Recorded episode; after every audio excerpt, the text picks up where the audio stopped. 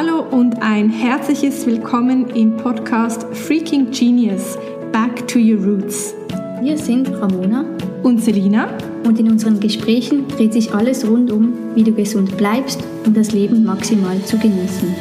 Voller Begeisterung informiert werden, an persönlichen Erfahrungen teilhaben und Root Clean Slate besser kennenlernen. Das sind unsere Ziele in diesem Podcast.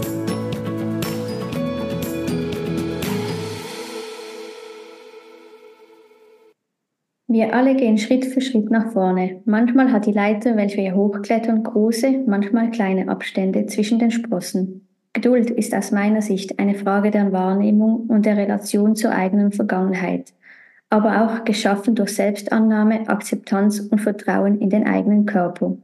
Herzlich willkommen zur heutigen Podcast-Folge Geduld auf dem Heilungsweg. Schön, dass ihr wieder mit dabei seid. Hallo zusammen, hallo liebe Ramona. Hallo liebe Selina. Vielleicht ganz kurz, weshalb wir überhaupt auf das Thema Geduld auf dem Heilungsweg gekommen sind. Als ich vor ein paar Wochen erschrocken feststellte, dass ich im April 24 schon drei Jahre auf meinem Heilungsweg bin, bin ich einfach erschrocken, dass es doch schon drei Jahre sind.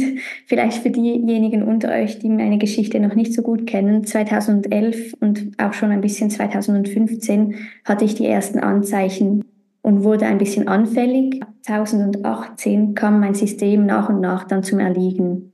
2021 wurde ich von der Schulmedizin austherapiert und mir blieb schlussendlich nichts anderes übrig, als mit meinen 30 Symptomen und sehr kraftlos mit der diagnostizierten Immunschwäche und einer Form von Fatigue, das anzunehmen, was mir das schulmedizinische System quasi nicht mehr geben konnte und musste alleine weiterschauen. Und dann habe ich mich zu diesem Zeitpunkt auf den Weg der Selbstheilung begeben. Und ich empfinde die Zahl drei halt im ersten Moment als super lange. Also ich bin wirklich erschrocken, auch wenn ich mich mittlerweile als gesund bezeichne ähm, bin ich manchmal immer noch wie ein Schneck, eine Schnecke unterwegs, eine Schnackle auf Schweizerdeutsch. Und manchmal brauche ich auch wirklich noch sehr viel Raum für die Verarbeitung der Krankheit und auch der Heilung. Ähm, und wenn ich das aber in Relation setze, ja, kommt es dann doch nicht mehr so lange rüber, weil 2011, 15, 18, das sind doch viele Jahre liegen dazwischen bis 21. Und ich weiß nicht, Selina, wenn du das so hörst, drei Jahre auf dem Heilungsweg, was macht das mit dir? Empfindest du das als lange? Du begleitest mich ja schon eine gewisse Zeit. Ja, also wenn man diese Zahl so hört, drei Jahre, dann ist das schon eine lange Zeit. Ähm, was wir natürlich immer vergessen ist, wie viele Jahre der Körper in einem System überleben musste, und dieses System eben nicht kompatibel war und diesen, diese vielen Jahre, die der Körper gegenkompensierte oder schluckte oder ähm, versuchte zu balancieren, gegenzuhalten, das spüren wir ja noch nicht aktiv. Also wir spüren ja nicht die, die Krankheit durch die Auraschichten kommen in dem Moment. Das fängt ja außen an, geht dann immer wie mehr nach innen, bis es dann beim physischen Körper angekommen ist. Und dann realisieren wir, wenn alles zusammenbricht, jetzt geht es so nicht mehr weiter. Und dann erscheint natürlich die Zahl, drei Jahre, eine, als, als, als eine lange Zahl. Aber meistens, wenn man, wenn man ganz ehrlich mit sich ist und zurückschaut, wann es eigentlich angefangen hat, dass man sich nicht mehr in seiner Haut wohlgefühlt hat, dann kann man das aufrechnen im Gegenzug. Hm, würdest und dann ist es sagen, das braucht auch fast so lange? Also krank werden und dann heilen oder ist das wirklich auch individuell? Weil ich schätze ja, dass das jede Person individuell ist, aber es kommt es halt auch halt die Frage oft vom Außen oder bei meinen Klienten, ich glaube auch bei deinen Klienten, ja, bin ich dann in vier Monaten wieder gesund oder bekomme ich das jetzt so schnell wie möglich weg? Das ist unterschiedlich von, anders gesagt, das ist abhängig von unterschiedlichen Faktoren. Erstens mal kommt es darauf an, wann realisiere ich, dass ich auf dem falschen, für mich falschen Weg bin. Das mhm. kann sehr früh geschehen, das kann sehr spät geschehen. Dann haben sicherlich auch noch äußere Faktoren einen Einfluss. Die eigene Seelengeschichte hat einen Einfluss. Das eigene Mitwirken hat, eine, hat einen Einfluss. Das eigene Verstehen und Umsetzen und nicht immer wiederholen hat ja, einen Einfluss. Es gibt, es gibt da keine, es gibt da keine Pauschalantwort. es ist sehr individuell und es, es gilt einfach die Person, die es betrifft, bei Laune zu halten, dran zu bleiben und individuell verstehen zu lernen, um was es wirklich geht und worin das Geschenk liegt. Also ich versuche immer mehr den Fokus auf den Benefit, auf die Erfahrung, auf ähm, ja, den Wachstum zu lenken, als wie lange geht das jetzt noch? Sind wir jetzt nicht, sind wir jetzt noch nicht fertig? Müssen wir jetzt noch etwas ausprobieren oder jetzt auch das noch? Und dann ist das ja auch immer noch eine, eine Frage, ja, der finanziellen Situation, weil Heilung kostet Geld, kostet Energie. Das ist ja. ja die Energie, die wir viele Jahre vergeudet haben und es nicht gemerkt haben, weil wir dachten, es ist selbstverständlich. Ja, es sind unterschiedliche Faktoren und sicherlich gilt es als Begleitung das Gegenüber eine Art bei Laune zu halten mit der Zuversicht, dass der Körper weiß, wann der Zeitpunkt da ist, wieder ins Vertrauen zu kommen und dann auch wieder die volle Energie entfaltet. Ja, danke schön. Ich finde das auch immer wieder ganz wichtig mit mir selbst. Und wenn ich da mal abdrifte und irgendwie an einem schlechteren Tag irgendwie stecken bleibe, auch ein bisschen mental, da erinnere ich mich immer gern so zum Beispiel, was, wie war ich dann vor einem Jahr an meinem Geburtstag?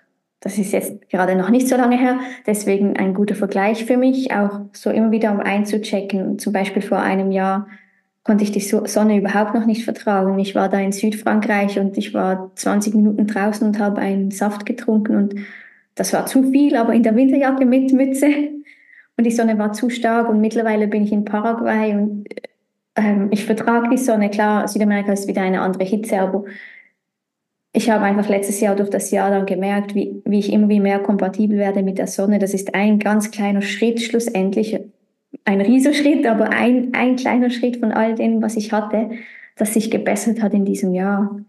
Es ist schon für mich auch immer wieder sehr wichtig, immer wieder einzuchecken, wo war ich, wo bin ich jetzt und wo möchte ich noch hin.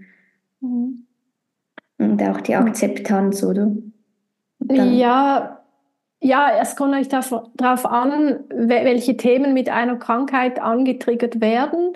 Bei mir war es weniger die Akzeptanz, weil ich ja die ganze Zeit weitergearbeitet habe. Ich konnte, ich war ja noch arbeitsfähig, also sogar die mhm. Arbeit hat mir gut getan, weil ich mich dann ablenken konnte.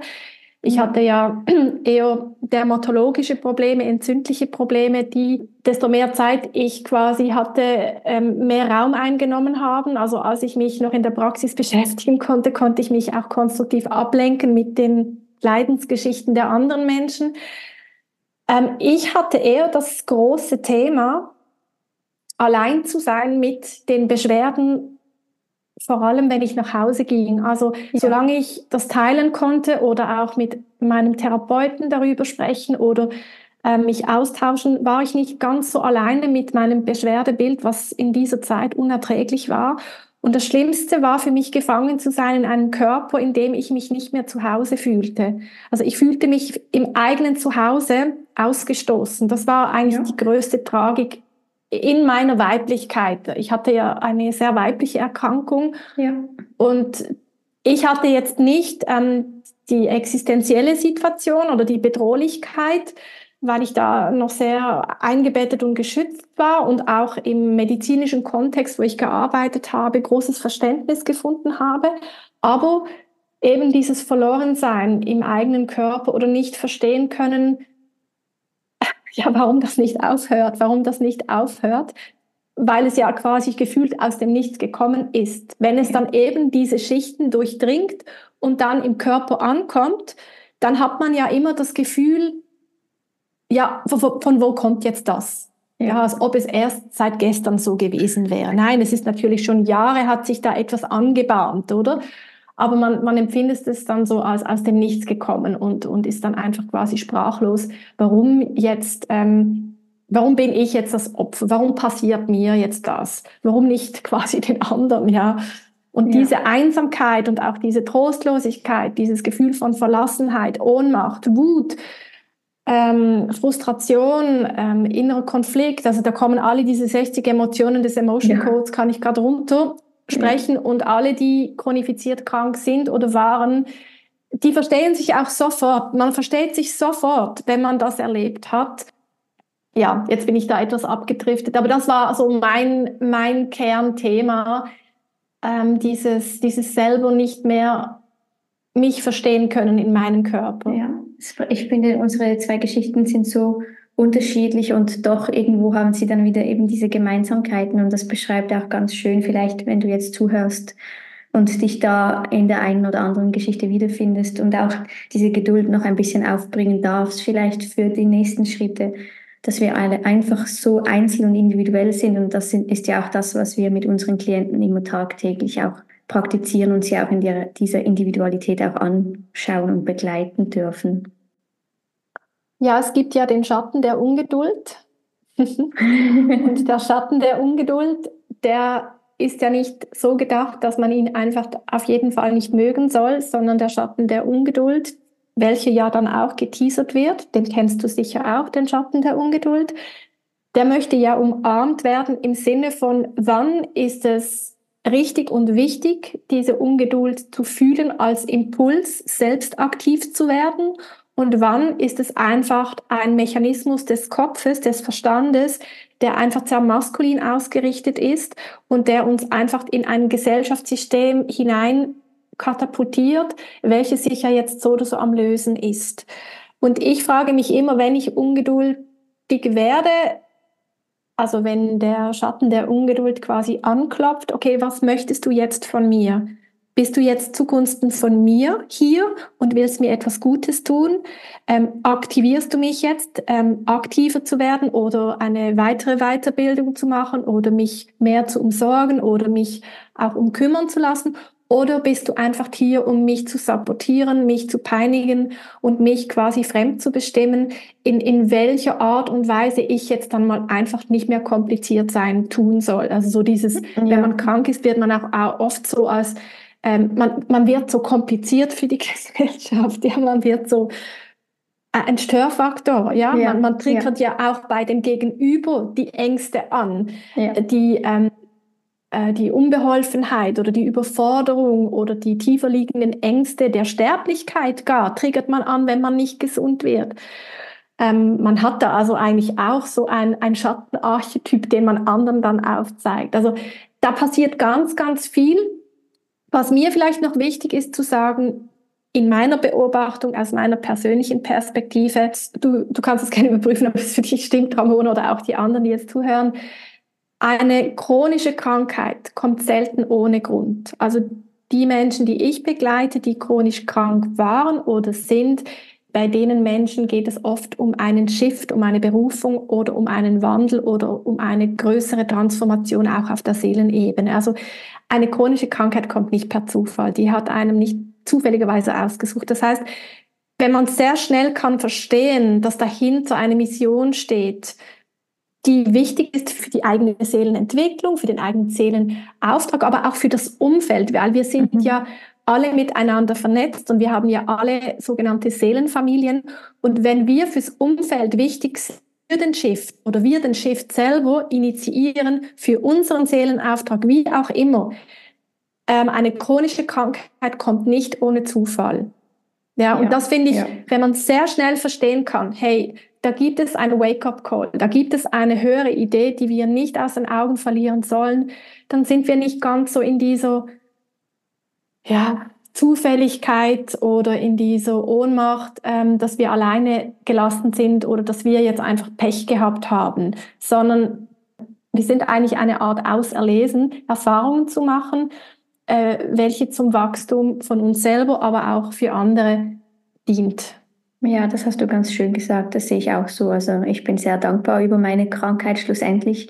Ähm, das hat mich in die richtige Richtung geschubst und ich denke, mein Körper hat schon lange mit mir gesprochen aber ich habe ihm nicht zugehört, also gehört, aber nicht zugehört. Und so wie du mhm. sagst, es, es kam dann ziemlich Schlag auf Schlag, dass er halt ein bisschen lauter mit mir gesprochen hat, so nenne ich das manchmal. Ja, und mich hat es hoffentlich jetzt auf den richtigen Weg geschubst, also schon mal in die richtige Richtung und ich bin da dran, kann dem voll und ganz zustimmen und ich finde das auch eine ganz schöne Übung, Ähm, wie du das gesagt hast, das kann ja jeder dann auch für sich anwenden, einfach überprüfen, von wo kommt diese Ungeduld und was will sie mir sagen. Ich prüfe auch immer wieder, kommt sie auch von mir oder kommt sie vom Kollektiv. Das dürfen wir halt auch generell nicht vergessen. Geduldig sein ist gut und recht, aber die Gesellschaft lässt diese Geduld, die man eigentlich haben möchte und soll, auch oft nicht mehr zu im stressigen Alltag oder alles muss ja immer schnell gehen. Und ich überprüfe auch mhm. immer ganz oft mhm. das Kollektiv. Kommt das jetzt von meinem Nachbar, diese Ungeduld? Oder kommt es wirklich von mir, von aus mir drin? Sind es meine Themen? Ja, und, und eben was ich zuvor noch sagen wollte, man kann eben auch überprüfen, ist diese Ungeduld zugunsten von mir oder ist sie gegen mich? Und wir dürfen auch nicht vergessen, wir sind manchmal auch Repräsentanz eines Schattenthemas eben für das Kollektiv. Also wenn du entschleunigst und wenn du langsamer unterwegs bist in deiner Genesung, dann teasert, dann teasert das die Gesellschaft in diesem, in diesem Stresslevel. Und auch dafür dürfen wir uns manchmal zur Verfügung stellen, dass wir einen provokativen Akzent setzen und auch die Gesellschaft etwas kitzeln, in unserer Ausrichtung, wo es jetzt einfach Zeit und Entschleunigung braucht, alles zu seiner Zeit und eben alles in einem gesunden Ausmaß. Und das ist ja das, was die Gesellschaft verloren hat. Die gesunde Balance, die gesunde Work-Life-Balance ist total verzogen, weil wir auch so viele Möglichkeiten haben. Darum ähm, stehe ich für ein, ein, ein einfaches Leben, welches auch die Möglichkeiten etwas runterbricht, weil wir uns sonst komplett tot entscheiden, sage ich jetzt mal, weil wir so viele Entscheidungen treffen sollten. Ja, ja so die Möglichkeit haben. Das frisst genau. und frisst. Ja, genau. Einfach auch die, die, die Entscheidung etwas ähm, kleiner halten, dass wir unseren Alltag etwas einfacher gestalten, dass wir uns nicht überproduzieren oder überverlieren ja, aber sicherlich die Geduld mit sich selber ist ein großes Thema. Die Geduld mit dem Umfeld ist ein großes Thema. Ähm, und da vor allem den Fokus auf die Emotionen legen. Also was braucht jetzt dieses Gefühl? Und, und da kommen wir natürlich auch wieder auf den Emotions- oder Bodycode zurück, der sicherlich in unseren beiden Fällen sehr wichtig ist zur Gesunderhaltung weil wir eben dann ja. sofort wissen, welche Emotion meldet sich mit welcher Message, dass wir uns wieder einmitten können über das Verständnis, was der Körper uns gerade jetzt emotional übersetzt. Ja. Super, ja, vielen, vielen Dank. Ich habe schon noch eine Frage. ich habe ich eine Frage und zwar interessieren, was ist das Geschenk aus diesen drei Jahren Genesung? Also was würdest du sagen, ist das größte Geschenk, was du jetzt retrospektiv aus diesem Prozess mitnimmst, bis anhin jetzt, wo wir jetzt stehen? Ich bin ich selbst, ich bin angekommen bei mir selbst. Und jetzt muss ich bald anfangen zu weinen, weil das ist das größte Geschenk, dass ich einfach so sein kann, wie ich bin und mich nicht verstellen muss. Und wie viele Jahre hast du dich verstellt, bevor du krank wurdest? Ich glaube, das hat schon so mit 17 bestimmt angefangen, wahrscheinlich schon früher, das mag ich mich aber nicht erinnern. Also ich wurde jetzt 33, mit 17 bin ich in die Lehre gegangen und ich weiß noch ganz genau, du dürftest ja nie einen schlechten Tag haben, wenn du im Restaurant arbeitest. Klar verstehe ich, das sind deine Kunden, aber es hat immer geheißen, wenn die Tür vorne aufgeht nach der Küche, dann bist du der Clown. Mhm. Also du durftest also keine Emotionen zeigen, was du irgendwie gerade mitnimmst in deinem, deinem Prozess oder irgendwas. Du warst immer der Clown, wenn du durch die Tür in der Küche trittst. Das, da wurde ich schon sehr stark geprägt. Also 13 Jahre. Ja. 13 Jahre von 17 bis 30, wenn ich richtig gezählt habe, ja. hat der Weg begonnen, dass du dich angefangen hast zu verstellen, nicht mehr du selbst warst also einfach, dass man das hochrechnet, darum habe ich dich das gefragt. Ja. 13 versus 3. Und wenn ich dich jetzt so konfrontieren würde, würdest du wahrscheinlich sagen, hm, da bin ich doch gut weggekommen. ja, ja, Gott sei Dank, ja. Ich merke ja auch, dass ja. es dann immer wieder große Schritte gemacht hat. Ich denke, das waren immer so etwa vier Monatsschritte, so grob gesprochen, wo ich richtige Impacts gemerkt habe in der Heilung. Mittlerweile bin ich auch sehr froh, um, um den ganzen Prozess durchlebt zu haben, weil vor zwei Tagen hatte ich einen schlechteren Tag und da habe ich einfach reingespürt in meinen Körper und da kam ganz klar die Antwort, jetzt brauchst du eine Pause. Es ist nicht einfach, du kannst dich wieder übersteuern und einfach weitermachen. Wenn du mir jetzt die Pause gönnst, dann geht es auch schnell wieder weiter und genau das war der, war der Effekt. Also ja. Sonst hätte ich mich vielleicht so durchgestiert oder früher hätte ich mich durchgestiert und hätte trotzdem die mir selbst auferlegten To-Dos und auch die sonst irgendwie gemacht. Aber jetzt konnte ich einfach alles, was nicht dringend war, verschieben. Ja, ich habe mir die Freiheit rausgenommen und so funktionieren ich und mein Körper auch viel besser im Zusammenspiel. Ja, und ähm, diese, diese Zahl drei ist magisch, denn in, in der Beobachtung von mir selber und auch in der Begleitung von anderen Menschen ist mir aufgefallen, dass es eine Dreierregel gibt. Also die habe ich persönlich entworfen. Äh, und zwar in jedem Thema. Ich verwende sie oft in toxischen Partnerschaften. Und zwar ist das die drei Tage, drei Wochen, drei Jahre. Also ich habe beobachtet, wenn du drei Tage ähm, dein Ziel verfolgst und dann diesen Weg einschlägst, diesen drei Wochen, also 21 Tage hältst und dieses Ziel wiederum drei Jahre verfolgst, dann bist du safe und clean. Und okay. schon nur diese. Ausrichtung drei, 21, drei Jahre, also drei, drei, drei, ja. ähm, habe ich einfach beobachtet, ja, das ist einfach realistisch, sorry, es ist realistisch in einer toxischen Partnerschaft, in einem Gesundheitsproblem, auch in einer Jobveränderung. Da muss man einfach realistisch mit sich sein. Aber es geht mehr darum, sich gut unterhalten zu lassen mit einem guten Coach. Da haben wir dich, Ramona, auf jeden Fall. Und ich stelle mich auch gerne zur Verfügung. Es braucht einen guten Coach, eine Coachin, die wirklich ähm, bei dir im Team sitzt, die äh, dich begleitet, die dich ernst nimmt, die ansprechbar ist, die verbindlich ist, die loyal, unermüdlich weiß, wovon man redet und ähm, dann braucht es vielleicht noch einen guten Freund und dann bist du schon safe in, in einer Situation. Aber es braucht Zeit und da muss man einfach da realistisch sein. Und ich denke, das wird man, wenn man das selber durchlebt hat. Und wir, du, Ramona und ich, wir sind sicherlich am Start, wenn es darum geht, authentisch, nachhaltig Menschen zu begleiten, ähm, aus der eigenen Expertise, weil ohne die wird es dann echt schwierig, gewisse Emotionen nachzuvollziehen, wenn man sie selber nicht erlebt hat. Ja, ja, sehr schön, Dankeschön für das Beispiel. Ja. Und auch vielen Dank für deine Frage. Das bricht es wirklich auch gleich für mich ein bisschen runter. 13 Jahre und drei Jahre, genau. So schön. Ja, ich danke dir, dass du deine Geschichte hier auch so geteilt hast, weil das braucht Mut, es braucht ähm, wirklich so den Wunsch eines Coming Outs für das Kollektiv zum eigenen Wohl, aber auch zum Wohle für andere, denn man muss es ja nicht so weit kommen lassen. Wir beide arbeiten ja auch sehr prophylaktisch, noch ein Feld, das noch eher unberührt ist, aber ich bin ja ein großer genau. Fan der Prophylaxe.